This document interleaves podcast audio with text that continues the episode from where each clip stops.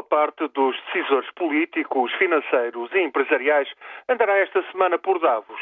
E quem não aparecer na estância suíça estará pelo menos atento ao que por lá se passa. No encontro anual de Davos, as declarações ganham mais peso, os contactos pessoais, que valem imenso nesta alta roda, são escrutinados atentamente. Só que o ambiente é algo soturno.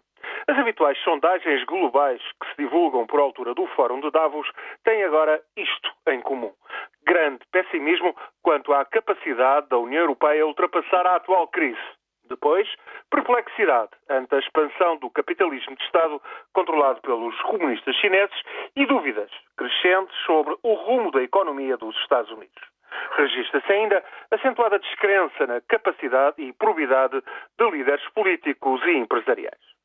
O optimismo cabe apenas aos mais diretamente interessados nas economias asiáticas ou de outros países em desenvolvimento que vão apresentando bons índices de crescimento.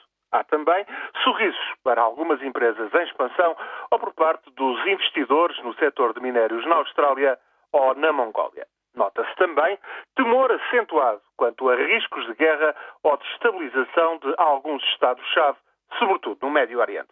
Isto, portanto, é o que indicam inquéritos junto de decisores e junto dos principais agentes dos grandes poderes. Pode até dizer-se que as angústias das elites estão, em muitos casos, em consonância com as opiniões públicas de diversos países, ainda que, obviamente, os graus de sofrimento sejam bem diferentes. Hoje, só para a amostra, Davos está a assistir a uma virulenta troca pública de argumentos entre alguns dos mais altos responsáveis do Fundo Monetário Internacional, da União Europeia e do Banco Central Europeu, tudo isso quanto à estratégia e compromissos para evitar os temores de ruptura da eurozona.